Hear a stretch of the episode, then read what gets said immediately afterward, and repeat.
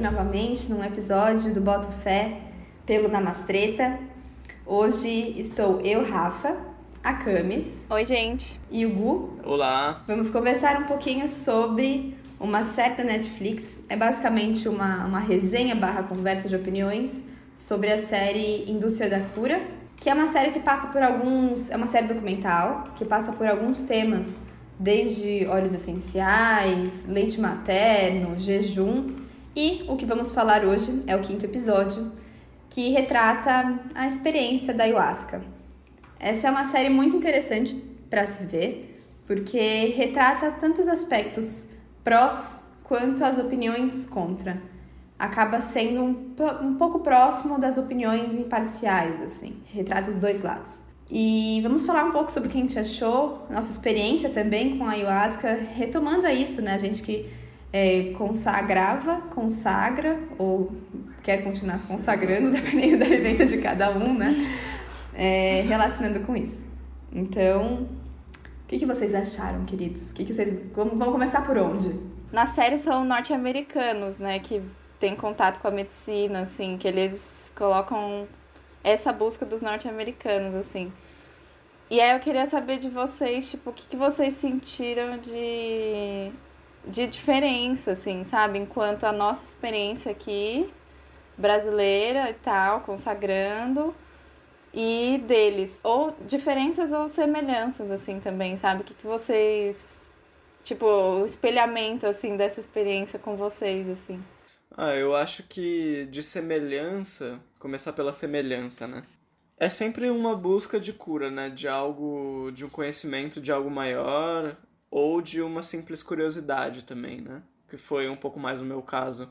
Eu tinha coisas que conhecia que precisava ser curado dentro de mim, mas eu também tinha uma grande curiosidade para saber qual que era desse, desse rolê, né? E aqui no Brasil eu vejo que a busca geralmente é, é, é mais ou menos a mesma, né? Tipo, a intenção de se ir consagrar a medicina tem sempre mais ou menos esse tom, mas também tem um tom de ser algo um pouco mais nativo, né, daqui do Brasil, de tipo algo que está perto, que de certa forma faz um pouco mais parte da nossa cultura mesmo que nós estejamos falando aqui do Sudeste, né, aqui em São Paulo, onde essas plantas não são nativas daqui, mas meio que faz parte de um, de um entendimento coletivo de Brasil, assim, de Amazônia e tudo mais, né? Essas são as semelhanças e é aí que mora um pouco da divergência também que eu, que eu vejo a diferença, né? porque os, eu, eu sinto uma relação dos norte-americanos com a ayahuasca, com o Santo Daime e tal, de algo exótico, sabe? E aí a gente pode entrar em várias coisas aí de colonizador e, enfim, né? Pode dar uma navegada por aí. Mas eu sinto essa, esse, esse tom de, nossa, é uma planta da Amazônia, que, né, as pessoas têm um vislumbre com a Amazônia e com essa toda essa coisa exótica, não só na quando a gente vai falar de é, medicinas ancestrais, indígenas, mas quando a gente começa a perceber qual é o, o ponto de vista do norte-americano para o Brasil, né? Essa coisa que a gente vê na da figura da mulher, né, como uma mulher exótica e tudo mais, eu acho que isso acaba sendo é, apontado também para ayahuasca nesse caso, né? É, em questão de. de ai, eu, eu, eu fiquei muito. Eu, eu assisti duas vezes, né, esse episódio.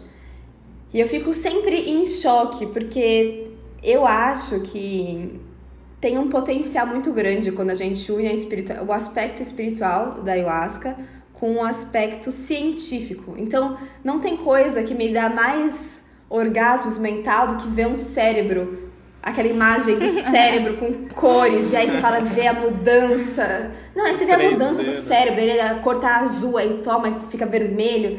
Isso me dá uma, nossa, me dá uma paz interna, porque eu vejo, caralho, a, a, a experiência humana é muito intensa e é muito massa justamente por causa disso.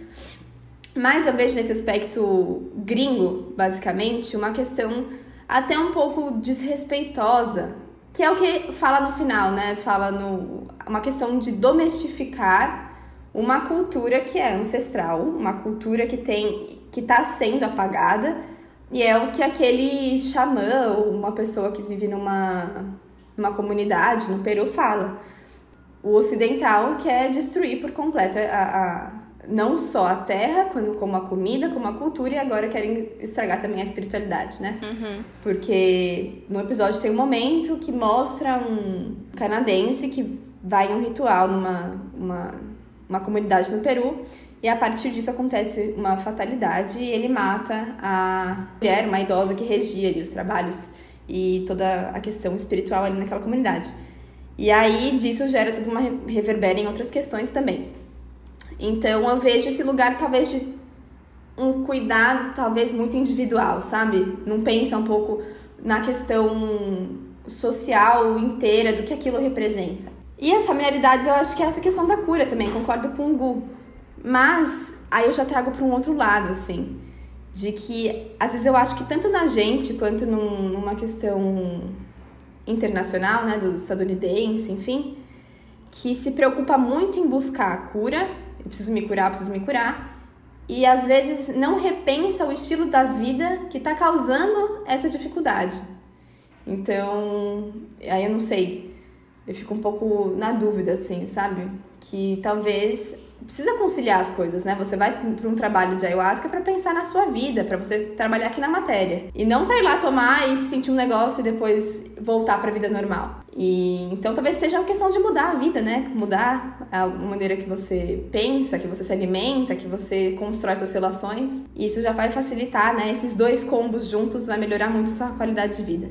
Mas é isso. E você, o que você achou, amiga? Eu, super concordo, assim, dessa similaridade, dessa. Que no final é a busca da cura, assim, né? No final tá todo mundo buscando ficar bem, todo mundo buscando se sentir bem, assim, né? Como uma primeira visão, assim, né? Todo mundo querendo se sentir bem e ser feliz, é isso, esse é um primeiro passo, assim. Mas no começo, o cara fala sobre. O cara que é cara que, no caso, é um etnógrafo, né? Que faz uma pesquisa desse dessa circulação mesmo de pessoas estrangeiras na Amazônia peruana para buscar ayahuasca e tudo. E ele, ele começa, tipo, o episódio começa falando sobre pessoas do ocidente estando doentes, assim, né? Tipo, é isso, assim, como se fosse um, um veredito mesmo, né? No começo. Bom, pessoas, do, pessoas ocidentais estão doentes e a ayahuasca sendo, tipo, uma forma de, de conseguir ajudar essas pessoas e tirar elas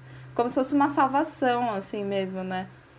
É, até um, um senhor que é que, que cultiva, né, as plantas, né, para fazer a ayahuasca, tudo, ele fala que a ayahuasca é a única salvação para a humanidade, assim, né? Tipo, é a única forma, a única planta que pode salvar a humanidade do, do lugar que a gente está se colocando, assim. E aí eu acho que tem muito essa similaridade mesmo de, tipo, tem, se a gente procura cura porque estamos com problemas, né, no geral, assim. E eu acho que também tem essa uma coisa que eu vejo similar, assim, que é o encontro com o outro, assim, né? Tipo, uhum. que o Godel comentou um pouco sobre isso, assim, de por mais que a gente esteja aqui no Brasil, principalmente falando da nossa experiência, não somos indígenas, somos moradores de São Paulo, pessoas brancas, enfim.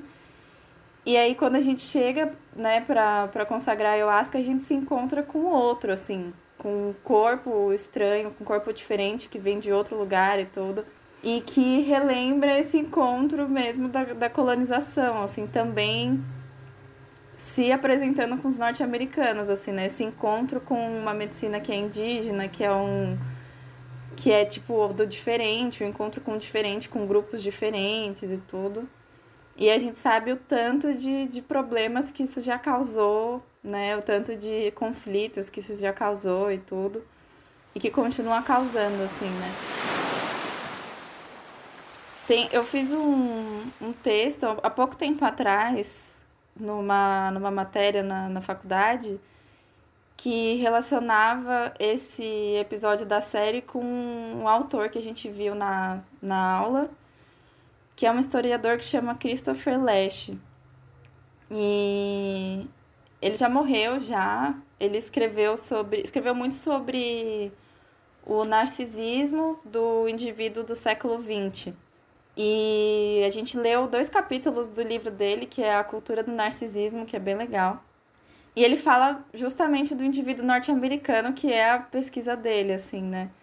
Ele, esse, esse conceito do narcisismo, ele era muito presente na psiquiatria e depois ele começou a entrar nos estudos das humanidades, na história, na sociologia, enfim. E aí ele vai aproximar o, o indivíduo do século XX, né, o indivíduo moderno, com esse com o narcisismo. Então ele considera que esse indivíduo é um indivíduo narcísico, né? E o que que tá dentro desse desse combo do, do narcisismo, assim, né? De experienciar a sociedade enquanto um indivíduo narcísico, que é a, a desesperança que a gente sente. Eu falo a gente porque por mais que seja um indivíduo do século XX, a gente consegue estender ainda muito assim o que ele que ele fala. Talvez mais e... intenso até, né? Ou as coisas Sim. aconteceram, acho que é até pior. é, eu acho que é isso. Eu acho que as coisas se intensificaram, assim, que, que é, o, a gente foi cavando um buraco mais fundo ainda, assim, dessas.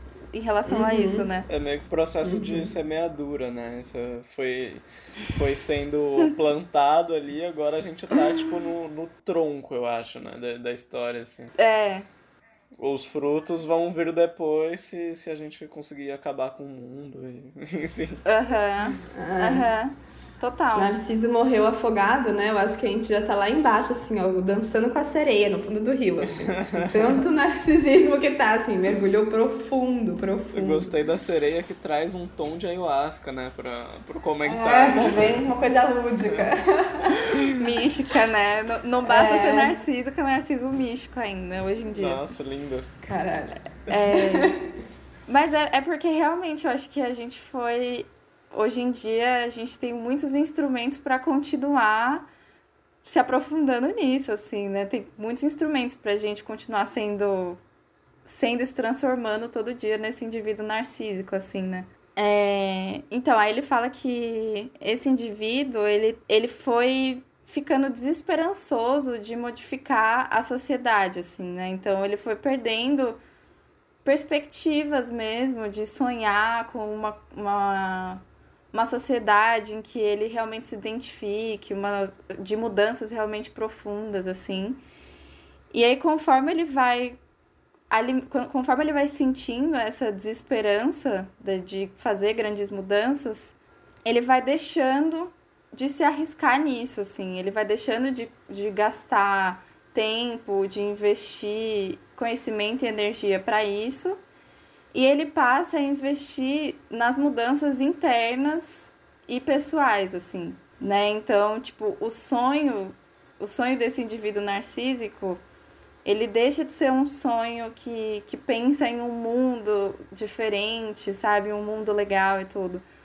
Ele passa a realizar os próprios sonhos ali que estão dentro de, um, de uma redoma muito pe pequena que é a, a sua própria, e aí esse autor, ele vai falar também sobre a importância dos terapeutas nessa fase para esse indivíduo narcísico, né? Porque o terapeuta ele vai ser um grande aliado para esse indivíduo que como ele não tem mais esperança em mudar o todo, assim, ele não vê mais por que fazer isso, ele quer mudar a si mesmo. Então ele tem muitas, ele vai colocando metas para se curar, para se melhorar e para encontrar dentro de si as formas de, de mudança, assim. E aí o terapeuta chega dentro disso e acaba, entre aspas, suprindo essa, essa busca, assim, dentro desse, dessa busca interior, assim, desse indivíduo narcísico, né? E até o meu professor, ele fez uma fala sobre esse texto nessa aula que, que eu achei muito boa, assim. Que esse indivíduo, ele não é um indivíduo que faz revolução. Ele é um indivíduo que se ajusta. E é o que, que eu vejo muito, né? A gente tem feito isso, assim, a gente tem se ajustado. Ah, eu tento, tipo, melhorar ali, tento melhorar ali tudo. E a gente vai tentando, dentro de um jogo de cintura, se melhorar e, entre aspas, se curar das coisas e, sabe, dentro de uma desesperança. É, é como se fosse, eu acho que, um limbo, né? A gente fica nesse limbo ali. E vai pra uma, uma questão muito individual, né? É tipo, se curar, se curar inteiramente, encontrar o meu, minhas uhum. sombras. E óbvio que isso é super pertinente, mas É muito individual, é tipo realmente uma coisa de só adentrar cada vez mais em si, o entorno é uma consequência, sabe? Isso é, são questões, né? Meio, meio polêmico. É, o autor ele até faz uma distinção, assim, tipo, ele fala que, não, que isso não é egoísmo. Uhum. E nem, é, nem individualismo. Assim, ele, faz várias, ele faz várias distinções com outros uhum. termos que a gente pode aproximar isso, assim, porque por exemplo, ele fala que um indivíduo egoísta, assim, é, até, tipo, comparando com uma figura, sei lá, de um, de um déspota, assim, que é, que pensa sempre no dele e tudo, e ele é uma pessoa egoísta. E ele fala que o egoísta ainda assim se arrisca. Ele vai pro mundo, sabe? Ele, ele tenta fazer as coisas, ele tem uma ação pro mundo. O indivíduo narcísico não mais. Ele fica, ele tem muito medo de se arriscar, esse indivíduo narcísico. Então ele vai, se, ele vai fechando o cerco cada vez mais, cada vez mais. E aí por isso que fica tão difícil para esse indivíduo narcísico construir, tipo, relações verdadeiras, sabe? Construir relacionamentos, porque você você não é, você vê o outro como parecido consigo mesmo e, e não é isso que está acontecendo mais. A única pessoa que a gente se identifica somos nós mesmos sabe? Não o outro mais. Então isso vai se perdendo dentro das relações, assim, né? E, e aí, dentro desse negócio das terapias, que foi que eu comecei a aproximar com, com essa, o episódio da série, as terapias elas deixam de ser. E é quando a gente pensa em espiritualidade, principalmente, né? Se, se a gente for voltar bem antigamente, assim, é, as práticas, principalmente para o indivíduo ocidental, né? As práticas ritualísticas e, e da espiritualidade, elas tinham muito a ver com salvar a alma, né? Com lim se limpar dos pecados, você conseguir atingir um paraíso, você conseguir, tipo, chegar no céu, enfim. Tinha uma tinha um lugar para você atingir, né? Tinha um lugar para você chegar. E é o que vai acontecendo é que hoje em dia as terapias, elas não prometem que você vai chegar nesse paraíso, tipo, você não vai atingir esse paraíso você vai atingir um bem-estar. E que essa é a nossa maior busca, assim, a gente busca um bem-estar o tempo todo. A gente precisa desse bem-estar que a gente não sabe qual que é. A gente precisa dele. A gente fica, tipo, incessantemente atrás desse bem-estar, assim. E é um bem-estar abstrato. É como se, se, se, a gente, tipo, não, não tem como a gente falar assim, ah, o meu bem-estar é esse né? Eu imagino o meu bem-estar sendo isso. Não, não tem mais esse lugar, esse paraíso, assim, para chegar. Então a gente vai tentando achar, buscando várias ferramentas, como se fosse tipo um buraco sem fundo para procurar esse bem-estar, sabe? Que nunca, nunca é encontrado que nunca acaba, tipo, nunca chega nesse lugar. Isso vem, vem aumentado por conta, tipo, do das afirmações que a gente vem vendo, assim, de heranças coloniais, né? De desesperança. Eu acho que também tem muita desesperança no coletivo, né? Então, assim, mano, o coletivo tá tão uma uhum. bosta, né, ao longo da vida, que é um, um bem-estar que eu vou buscar internamente, só que isso é. Acho que até é um pouco absurdo, porque a gente nunca tá satisfeito, né? É aquilo que a gente conversou no episódio da Nádia, de nossa, nossa estrutura é feita na base da falta. Então a gente uhum. chega em um uhum. ponto, eu quero outra coisa, eu quero outra coisa, eu quero... então eu tenho que buscar minha ancestralidade. Eu chego, estudo, estudo ancestralidade e me vai pra ET. Aí eu estudo ET e me vai pra outra coisa. Então, tipo, nunca chega num lugar de falar, tá bom, agora estou na completude. É, é um.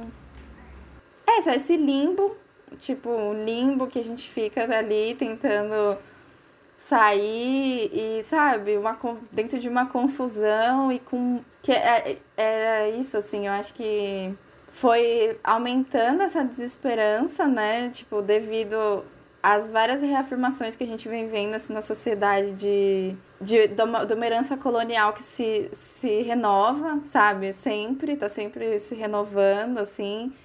E, tipo, as tendências neoliberais, assim, né, que vem ganhando cada vez mais força e que conseguem circular, assim, e agir muito dentro da sociedade. E aí, ao mesmo tempo, aumentando as formas de acesso e as, as, os instrumentos que a gente pode ter para alcançar esse bem-estar, né?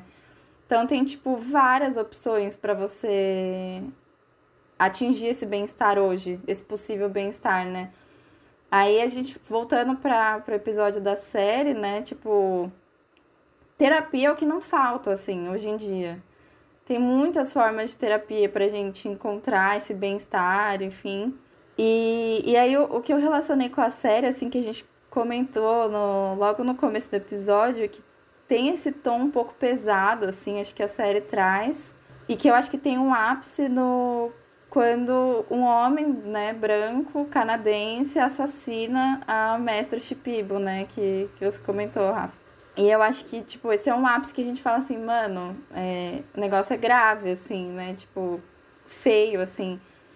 E, e é muito comovente mesmo, porque ela era uma mestra que, tipo, era uma anciã de uma aldeia que era super respeitada. Ela era uma líder, né? Tipo, ela Uhum. era muita coisa para aquela aldeia. Assim, ela não É era uma representação muito forte, né? É, ela era não só a pessoa que dava ayahuasca pros gringos, né? Que, tipo, não era só a pessoa ali que fazia essa intermediação da medicina. Uhum. Ela era muito, muito além disso, assim. Era um pilar da, daquele povo ali, né? Tipo, ela sustentava toda uma bagagem ancestral, né? Uhum. Acho que esse lugar Uhum. do, do xamã, da mestra, né, do curandeiro, ele traz consigo toda uma uma geração, né, todo o histórico daquela cultura. E também tem muito a questão da do, do conhecimento através da oralidade, né? É, e aí existe um pouco uma relação divergente, não tô querendo dizer que todos os brancos norte-americanos, canadenses e tudo mais têm essa relação com coisas descartáveis, né? Porque a gente tá falando aqui sobre contentamento, bem-estar e estar constantemente descontente com a sua realidade, você vai buscando sempre cura infinitamente de coisas que às vezes né, você nem precise tanto dessas ferramentas, né, ou de, de caminhos possíveis, esse desconhecimento desse lugar ideal para se chegar, né, e acabar não aproveitando o presente, a vida, que é o que eu particularmente acredito que seja muito mais o caminho. Né? Então existe, eu vejo que existe essa essa essa não valorização mesmo, né? Tudo bem que era um cara desequilibrado e que até mostra que ele estava tomando remédio ali, né? Enquanto ele estava consagrando a ayahuasca, o que não é indicado, para quem não sabe, existem vários medica medicamentos né, da, da indústria farmacêutica mesmo, principalmente que tem um tratamento psíquico, que não são indicados para serem é, tomados junto com. É, utilizados junto com ayahuasca, né? Porque pode ter várias complicações, e na série tem até vários cientistas, médicos que explicam muito bem isso. É, eu acho, Né? sem, sem querer te interromper, mas só pra fazer um adendo em relação a isso, assim. Pode ter, acho que a questão que até a série aborda nesse momento é justamente essa mistura da medicina da ayahuasca com a, essa- esses remédios que podem gerar um conflito. Mas o que eu acho interessante mesmo nessa parte é olhar por essa perspectiva de que mesmo quando é uma pessoa, né, mesmo que seja tipo assim, ah, ele tá tomando remédio, por isso que ele fez isso e tal, mesmo quando é um BO da pessoa de fora, quem se ferra no fim das contas é a galera que tá lá, a cultura tradicional, tá ligado? E aí depois tem esse. O que causa o grande choque, na verdade, na, na mídia, não é que ele fez isso. É que ele sofreu um linchamento. Se você for ver como a mídia, nesse episódio, né, como eles retratam o que a mídia fala, é tipo, homem sofre linchamento por vingança, por ter matado. Então, tipo, não é mulher é, xamã é morta. E aí, consequentemente, acontece um linchamento. É o linchamento o foco principal. Então, acho que é esse que é o questionamento interessante dessa colonização pelas, por todos os aspectos, sabe? Mas pode continuar. Ah, até porque indígena morrendo, acho que não preciso nem dizer por que tipo, é tão normalizado. é. né? Tipo, ah, quem que é um indígena, né? Não. E quem Na- que na é, é, e quem que é a mídia norte-americana ligando pro linchamento pela morte do indígena no Peru, tá ligado? Tu acha que, que a mídia, só porque foi um gringo que foi lá e fez isso, entende? Porque ele sofreu um linchamento.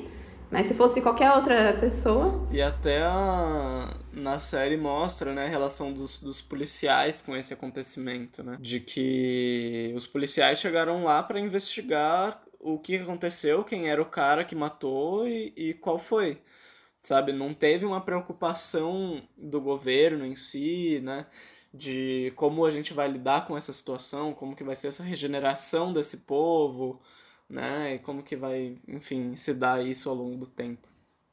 E uma coisa que me veio aqui também quando você estava falando de terapias, né? Que num outro momento da série, é, aquele etnógrafo comenta sobre a pesquisa dele, onde nos tempos antigos, nessas mesmas culturas ayahuasqueiras, né? Não, não era comum de a pessoa que ia ser atendida, entre aspas, pelo xamã, tomar ayahuasca também.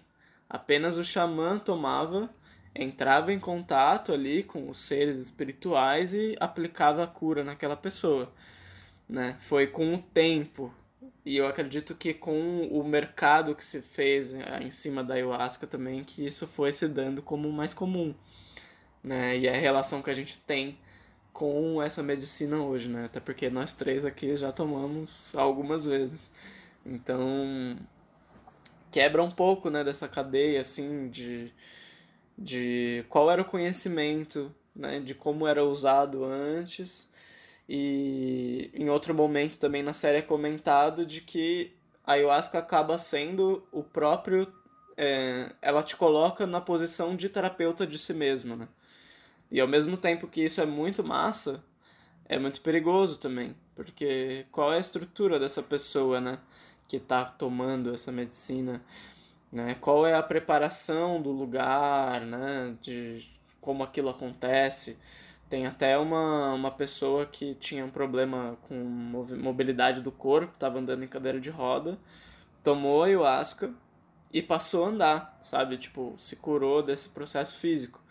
Mas ela relata que ela toma ayahuasca sozinha no apartamento dela pela primeira vez, sabe? Tipo, deu certo que ótimo, nossa, incrível. Eu até chorei com o relato dela, assim, mas se você for parar pra pensar, ela não teve nenhuma preparação ali com alguém próximo a ela fisicamente, né? Que estava ali. Responsável, né? Pela cura é... que ela. Né? Porque é uma, é uma coisa que demanda Sim. uma responsabilidade, né? Se dá algum BO ali, até com os remédios que ela toma, aí, aí fudeu, né? Basicamente. Então é uma coisa que está se moldando, eu acho, através do tempo, assim, né? ainda mais agora com essa multiplicidade de terapias, né? A gente acaba misturando várias coisas, né? Tipo, reiki xamânico, né? Tipo, não tô querendo criticar nenhuma terapia aqui, eu acho que todas as formas são válidas, mas é, a gente não sabe as consequências disso a longo prazo, né? De como que vai ser essa preservação, de certa forma, da cultura ayahuasqueira original peruana, por exemplo, né? Essa coisa você comentou, tipo, do do eu, assim, tipo, eu sou terapeuta de mim mesmo, né? E é meio que isso que a ayahuasca faz, assim, né? Você faz o, o seu próprio papel consagrando a ayahuasca, essa coisa de, tipo, ser um enteógeno, né? Você entra no, nos, seus, nos seus processos e tudo, você lidar ali com as suas dores e tudo, e que olhando, assim, a gente pode até relacionar um pouco, tipo, isso é perfeito também para um indivíduo narcísico, sabe? É, é perfeito para que você seja o seu próprio terapeuta. Tipo, você não precisa mais. Você pode ir lá, pegar um pouco de ayahuasca, tomar sozinho, sabe, na sua própria casa e fazer a sua própria terapia consigo mesmo. E, é isso, sabe? Tipo, você vai atrás do seu próprio bem-estar. E sei lá, é até engraçado pensar, né? Tipo, você tá mal e aí você você mesmo vai se curando, assim, como se fosse uma coisa, tipo, tão fechada em si mesmo que você mesmo que é seu terapeuta, sei lá, tipo, é, é louco, assim. E essa coisa também de mudar com o tempo, e que eu acho, tipo, a gente tem que sempre tomar muito cuidado, assim, né, para falar sobre isso. É, é uma coisa que não tem, tipo, não tem como a gente falar. Ah, deveria ser assim, deveria ser tal de tal certo jeito. Errado, é, né? não é uma questão de certo ou errado, assim. E também de tipo falar, acho que teria que ser preservado, né? Como, como o cara fala no começo, assim, ele não fala isso, mas ele fala que teve mudanças nas tradições. E eu acho que o ponto é a gente sempre ouvir é, o outro, assim. Ouvir realmente, tipo, ouvir xamãs, ouvir é, as etnias indígenas que fazem a utilização dessa medicina, para entender sempre como que eles estão vendo essa transformação no tempo, assim, porque esse exótico, assim, até às vezes quando a gente pensa, tipo, eu quero, eu quero o bem dessas, desses povos, né? Eu quero, tipo, a preservação e tudo. Até quando eu penso na preservação, às vezes eu tô colocando como exótico, assim, eu tô fazendo esse, esse distanciamento, porque é, muitos povos entendem que sim, vai mudar e que tudo bem o branco consagrar, né? Tipo, não é uma questão de falar, não, não é para consagrar, é, não é para tipo, não é, não é para fazer seu ritual, sabe? Na sua própria casa, tipo, xamânica. Até porque o próprio Santo Daime tá aí, né? Tudo bem que veio através do mestre Irineu, que era um homem negro, mas não era um indígena. Sim. Né? E disseminou para muitas pessoas brancas. Eu acho que a ayahuasca é muito mais conhecida por conta do Santo Daime do que por conta da ayahuasca. Aqui no si, Brasil, né? Aqui no fez. Brasil, eu acho, né? Agora no mundo, não sei. Não teria. Não, é porque eu, eu acredito, né? Na minha crença, pelo menos, o Santo Daime teve esse papel de espalhar pelo uhum. Brasil, uhum. né? O conhecimento da, da, do chá, né? E aí, a partir disso, muitas pessoas começaram a conhecer e aí vai desencadeando o processo, né? Já no Peru, já não sei, porque já é um outro, outra relação de abrir essa porta, né? A gente vê naquelas feiras de rua, muitas coisas vendendo ali, né? Tem até uma cena muito engraçada de uma aplicação de rapé é. ali no meio da rua, assim, né? A mulher já sai Nossa, estralando o dedo, assim. Estralando os dedos.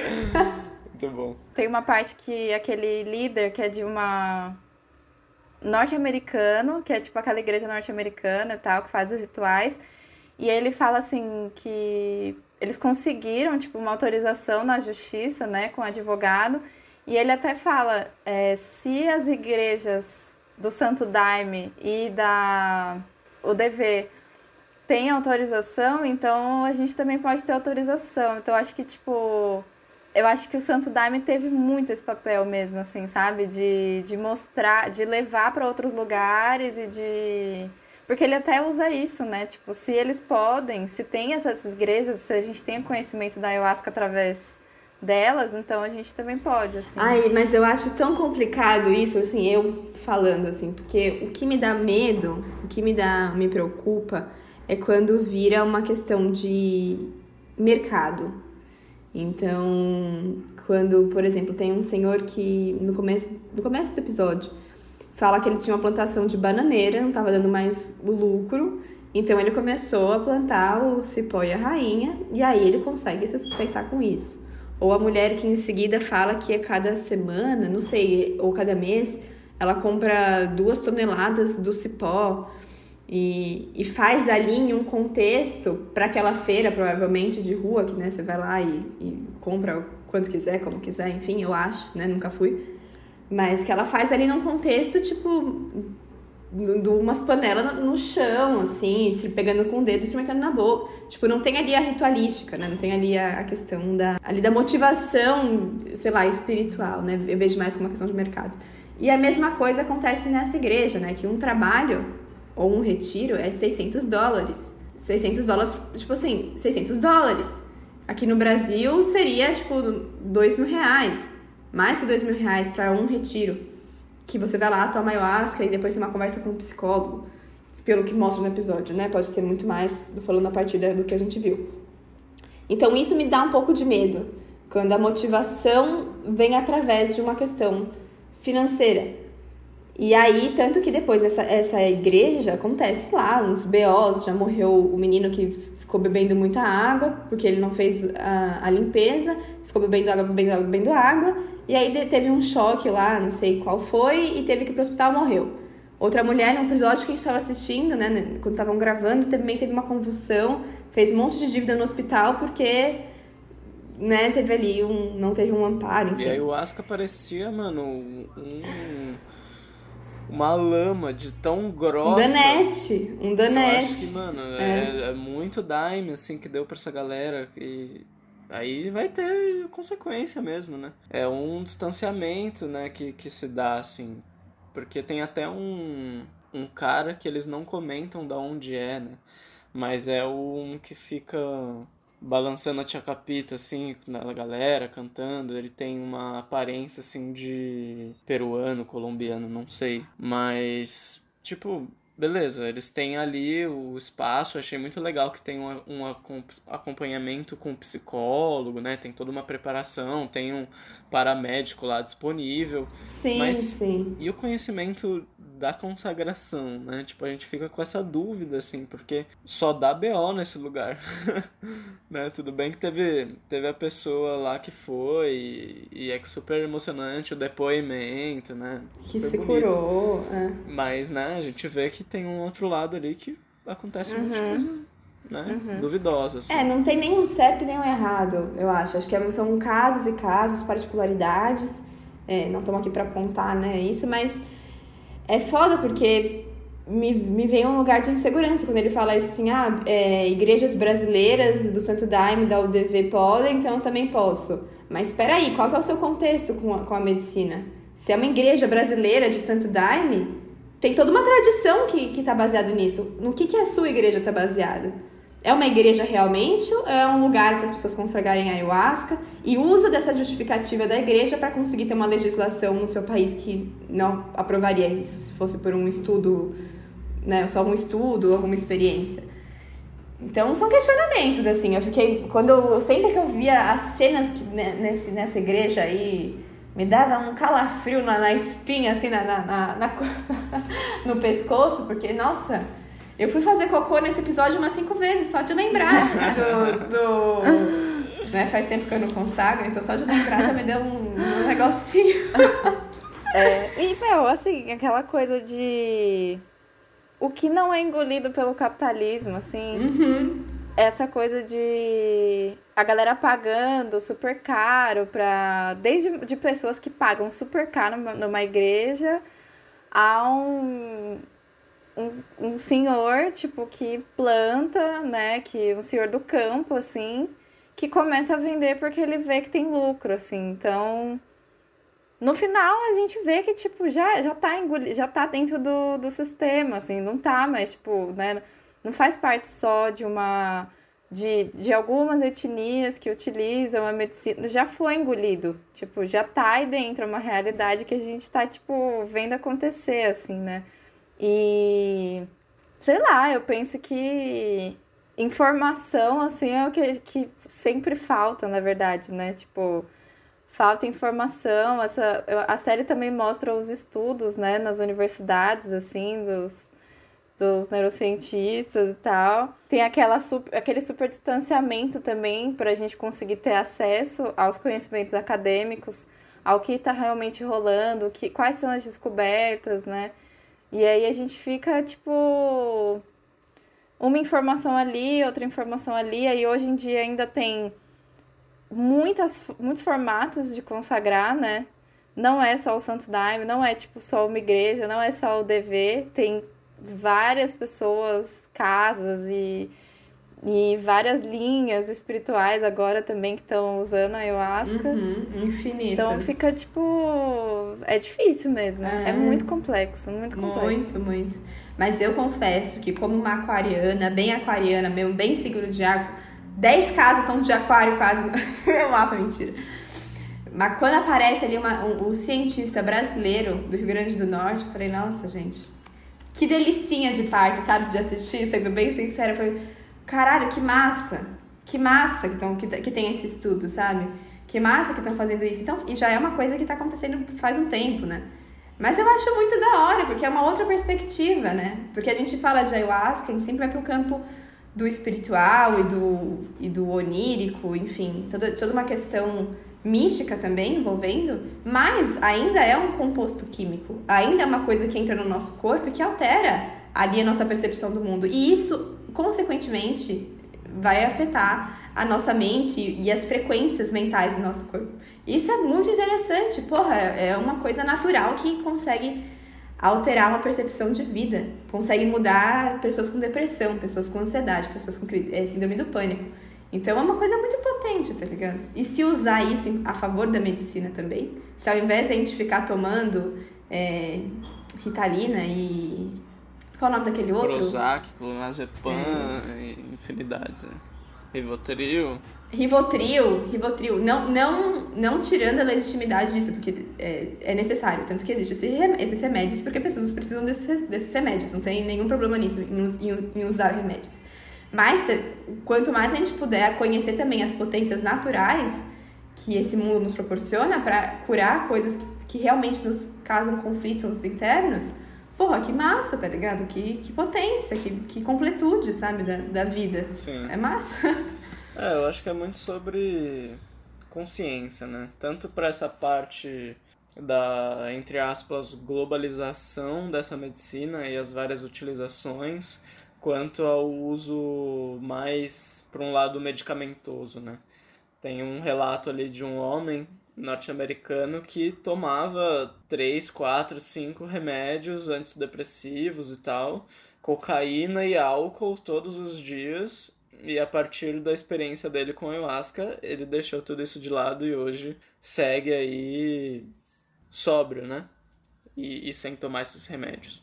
E ao mesmo tempo a gente tem outras situações, como aqui no Brasil, é, citando um exemplo do Santo Daime de novo, né?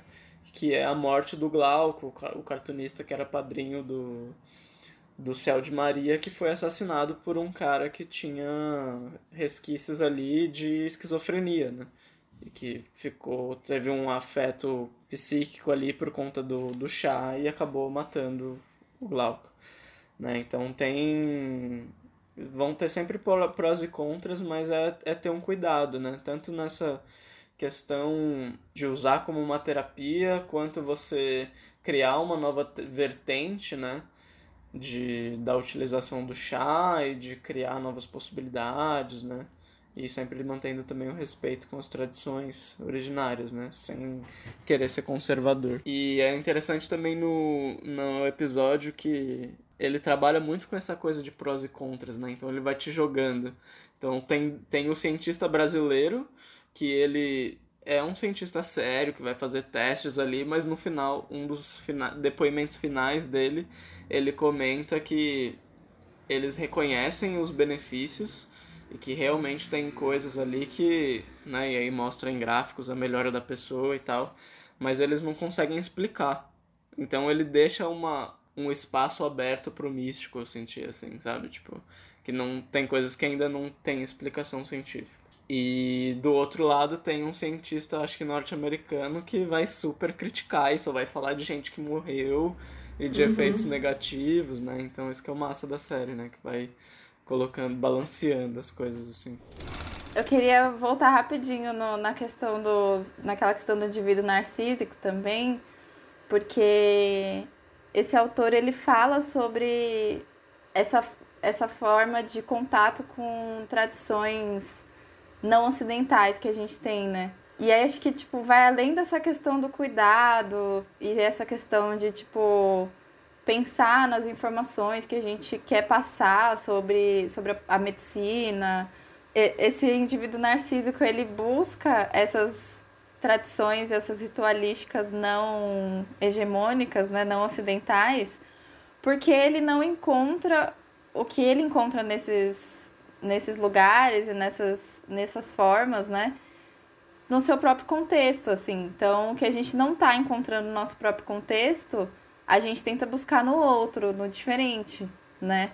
Só que a gente sempre fez isso, assim, né? Tipo, pra gente lembrar que esse caso da ayahuasca, ele se torna tão complexo e tão, tipo, a gente fica tão impressionado, assim, por ser uma planta que causa esses efeitos no corpo, né? Tipo, tem essa coisa da, da psicodelia, né? De ser tão ligado a uma. ser ligado também muitas vezes a uma droga, né? Tipo, até a estado de consciência e tal. Então, torna aquela coisa, tipo, do mistério e do, do místico muito maior.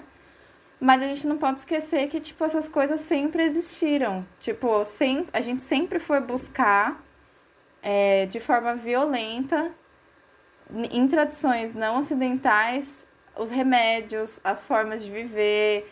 E, e é isso, a gente tem cada dia menos encontrado no nosso contexto, assim, né? O que a gente encontra nessas, nessas outras formas de vida, assim, né? Então, até essa coisa do, dos medicamentos, assim, tipo, se a gente for voltar, assim, bem antes, os próprios medicamentos, eles saíram de lá também. Eles saíram do, dos terapeutas populares, né? Eles saíram, tipo, da medicina tradicional. E aí a gente acabou fazendo, né? Tipo, através da colonização, a gente acabou se apropriando e também através de trocas, né? Mas a gente se apropriou dessas informações, dessas formas de cura. E aí, dentro das nossas transformações na sociedade, a gente tem hoje os remédios, né? A gente tem o que a gente conhece como essa medicina hegemônica, assim. Mas é isso, não é uma, não é uma a ayahuasca não é um caso à parte, assim, né? Tipo, a, as medicinas não hegemônicas sempre sofreram esse processo de colonização, assim, sempre foram apropriadas e continua sendo, assim, acho que de forma cada vez mais profunda, assim, até fazendo um adendo aqui, é um grande exemplo, fazendo, puxando para o nosso contexto aqui, é a cloroquina, que, tipo, a, a cloroquina, ela ela vem de um, de um remédio Caralho. tradicional que era usado por curandeiros populares, assim. Olha, não sabia. E, e aí ela se, transform, é, ela se transformou na cloroquina. Então é, é só pra gente, tipo, ter a noção de que. Né? Meu Deus! Aí eu acho que é um caso que, que a gente vê como tão complexo e grande, mas isso sempre aconteceu, assim. E sempre acontece, né? Aconteceu e sempre acontece, não só em âmbitos medicinais, como essa mania chata do homem branco, né? enfim, de extrair coisas de culturas que são vistas como diferentes e inserir na sua, só quando é interessante. E aí você começa desrespeitando as outras outras coisas que geraram aquilo, né? Outras culturas que geraram aquilo. Pode ser tanto em relação a medicinas quanto questões culturais, enfim, em qualquer aspecto. É, o rapé é um bom exemplo também, né? É uma, uma medicina super é. tradicional, né? E, está presente em várias tradições ayahuasqueiras também. E aí, certo dia, a gente estava aqui assistindo um filme que era meio Idade Média, assim, não lembro se era um filme ou uma série, né? Europa, assim, já meio pós ou período colonização, e aí os, os reis lá, os príncipes tomando um rapé, assim, enquanto tomar, enchiam a cara de álcool, assim, sabe? Tipo, uhum. Caralho. Gente, vendia rapé na, na, em banca de jornal, não era? É, daquele rapé ah, de latinha. Né? É. Ah, gente, o tabaco, né? O próprio tabaco, assim, tipo, a gente o cigarro hoje em dia, assim, o que é o cigarro, de onde ele veio, né? Uhum. Exatamente. É. Que loucura. Mas eu acho uma coisa muito. que aí é uma beira ao polêmico, assim, uma, uma opinião minha é, que, até vendo no episódio, assim, é inegável as curas e, a, e os benefícios da ayahuasca. Inegável. São casos absurdos de pessoas que perderam pessoas, que têm crises, que já, pensamentos e ações suicidas que, ao consagrar a ayahuasca, conseguiram voltar, né, chegar um pouco mais próximo da, da, do sentimento de plenitude, entre aspas, podemos dizer assim, né? ou de reabilitação mesmo para a vida. Só que ainda assim é uma coisa forte, gente, né? É, tá muito comum a ayahuasca, né? Tipo, a gente ouve muitas pessoas, né? Já consagra consagramos, enfim. Só que é uma coisa forte, uma coisa que altera realmente, é uma coisa que além de químico tem um efeito energético muito forte. E a gente tem que tomar muito cu cuidado com fitodependência, exato. Porque você vai lá, realmente é uma sensação muito boa, você sente muito amor, você sente muita cura. E aí você começa, em alguns casos, a querer ir mais vezes, mais vezes, mais vezes, sem às vezes uma percepção de que aquilo é uma coisa séria também, sabe? É tipo uma tarja preta você tá tomando ali em, uma, em um âmbito espiritual e, e, e, físico também. Então, a gente, eu acho que é sempre um, um toque, assim, para lembrar: você quer ir, você quer experimentar, você tá sentindo esse chamado? Vá, vá com um lugar de confiança, vá com quem você é, já tem uma experiência, que você vai se sentir confortável naquele espaço, pesquise, mas saiba que você está indo tomar uma medicina para aprender, para se curar, para voltar para a matéria. E não você vive pra tomar ayahuasca, porque aí é uma dependência assim como qualquer outra, né? Uma sensação de bem-estar e aí você fica é, meio que preso nesse ciclo de trocar os vícios às vezes, né? Não é todos os casos, mas para tomar cuidado é importante. E enxergar o buraco sem fundo que, que a gente tá, né? Tipo, por que, que a gente tá tanto buscando esse bem-estar, sabe? Que bem-estar é esse? Tipo, por que que... É, e que a gente falou isso já, acho que no episódio inteiro, acho que todo mundo passou por isso, tipo... Aonde tá o momento que a gente vai... Que a gente tá conseguindo parar e pensar nos... Nas problemáticas sociais que têm causado mal-estar, então, não vai ter, mano, não vai ter números de rituais e de consagrações de ayahuasca que vai curar todas as feridas da sociedade, assim. Né? A gente pode consagrar o que for, a gente pode, meu, fazer tantos rituais e curar traumas pessoais, mas, né, o, o bem-estar coletivo, assim, sempre vai ficar nesse limbo, assim. Então, é dispensar, né? É, e a vida continua depois, né? Você vai para um ritual, você vive várias coisas ali, você realmente se cura, né, de coisas que você já passou, mas depois a vida vai continuar, vão vir novos desafios, né? Você não, você não virou um super-herói, você continua sendo um ser humano, né? É, e lide com essa frustração também, viu? Porque você vai lá, vê um monte de coisa linda, maravilhosa, fala, meu Deus, me curei, agora eu estou plena. Aí você volta, você tem que trabalhar e bater ponto no, no, no dia seguinte, sabe? Tipo. Exato. Isso, é. isso frustra também. E eu acho também que é entender qual a necessidade. Porque às vezes é, tem outros meios também tá ligado? Tem outras maneiras de se conectar. Não tô falando para não, não fazer isso, eu acho que é de cada um, cada um escolhe, tem seu caminho. Mas existem outras maneiras também, outras possibilidades. Né? Às vezes o... tem outras conexões aí pela vida, né? Levando isso uhum. em consideração. É, e é isso de voltar para a realidade, né? A ayahuasca acaba brincando um pouco com essa coisa do real, né? Porque você vai lá e você tem né, o processo da miração e você navega por outros mundos, palácios de cristal e nossa, seres que entram em contato com você ali. E tudo isso pode ser muito real dentro da sua experiência, né? Ela faz esse jogo de tipo a gente não saber mais o que é a realidade, né? Ou de mostrar que existem diversas realidades e que uma coisa dentro que aconteceu dentro da sua experiência ali sensorial pode ser real também. Então eu mesmo já tive várias experiências de navegar e de encontrar com seres que me passaram mensagens ali, que até sentia coisas físicas no meu corpo, né, como uma pessoa estivesse encostando em mim realmente. E eu poderia muito bem questionar se aquilo não era só um efeito psicoativo do chá, né? Eu na época levei para um para um âmbito espiritual, né, de que era realmente uma entidade que estava trabalhando em mim, comigo, né? Mas eu comecei com o tempo a perceber que tanto faz se foi real ou não, sabe?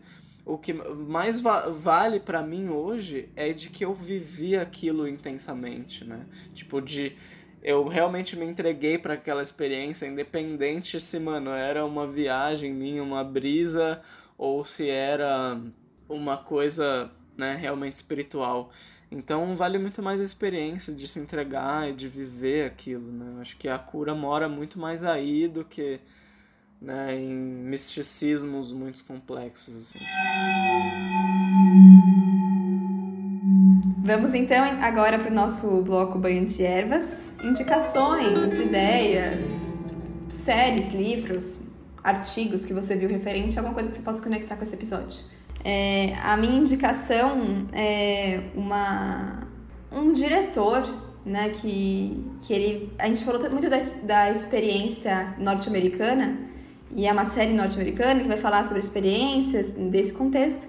Então, quero te trazer uma referência mais roots sobre como que é uma, um, um ritual aqui no Brasil, de, de várias linhas, né, não necessariamente só da ayahuasca, ele tem é um diretor de documentário, mas um documentário um pouco desconstruído, uma coisa mais experiencial, assim, experimental.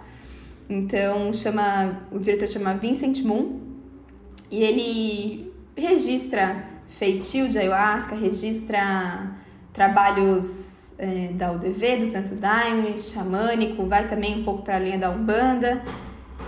Um pouco não, bastante. E é maravilhoso. É realmente uma, uma experiência visual muito massa e você se conecta com um aspecto um pouco mais do nosso contexto aqui no Brasil. Então, importante.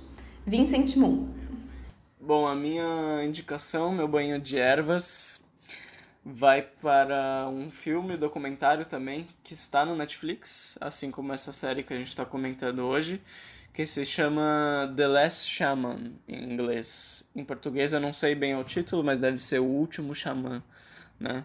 É um documentário que vai falar de um, uma figura central, né? Que é um, uma pessoa, se não me engano, um norte-americano também, que tem problemas de depressão intensos e ele estava com um processo de suicídio, que ele estava tentando de tudo, terapias, remédios, nada melhorava e ele toma a decisão de que a ayahuasca ia ser a última alternativa dele.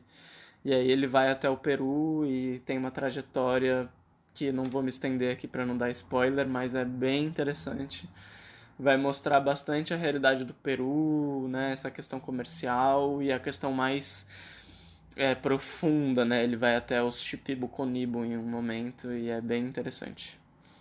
E a segunda indicação, meu banho de ervas, ou da 2 hoje, vai para uma entrevista que a Carol, Caroline Apple, do Namastreta, fez com o Luiz Fernando Toffoli, que é um pesquisador brasileiro que vai falar bastante sobre a ciência e a ayahuasca e outras plantas de poder aí. Tá lá no canal do YouTube do portal Namastreta e também no canal do YouTube da TV Democracia. Bom, meu acho que como eu falei dele, do autor, acho que nada mais justo assim do que indicar o, o livro dele Dá pra, dá pra achar em PDF na internet mesmo, assim, fácil acesso. É, chama Cultura do Narcisismo, do Christopher Lash. E eu não considero como uma leitura muito difícil, assim, sabe? Tipo, super acadêmica, então acho que dá super pra, pra ler e pra... Ele fala um pouco sobre as terapias, é... esse viés, assim, que ele analisa o narcisismo é bem legal também, assim. Dá pra ligar com bastante coisa do que a gente tem visto hoje na sociedade, assim. É, para desgraçar um pouco a cabeça também, um pouquinho mais, assim, sabe? Mas forçar um pouco. Para perder um pouco mais. Mas é isso, só, só essa mesmo. Nossa, eu queria dar uma última indicação aqui, que é um pouco mais descontraída, assim, que é o Instagram da Carol, gente. Ela tá fazendo um monte de meme muito engraçado de ayahuasca, uhum. de daime, assim. Muito bom. O Instagram dela é Caroline underline Apple. Dá uma olhada nos reels dela lá, tá muito massa. Então nos vemos daqui 15 dias nesse, nesse podcast maravilhoso. E é isso. Qualquer questão, comentário, deixe nossas redes sociais. E até mais.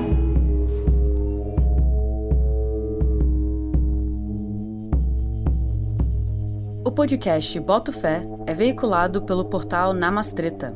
Estamos juntas nessa jornada. Siga nosso Instagram, botofé.cast. E siga também o portal Namastreta, no arroba Namastreta, e no Facebook Namastreta, Espiritualidade e Autoconhecimento na Prática.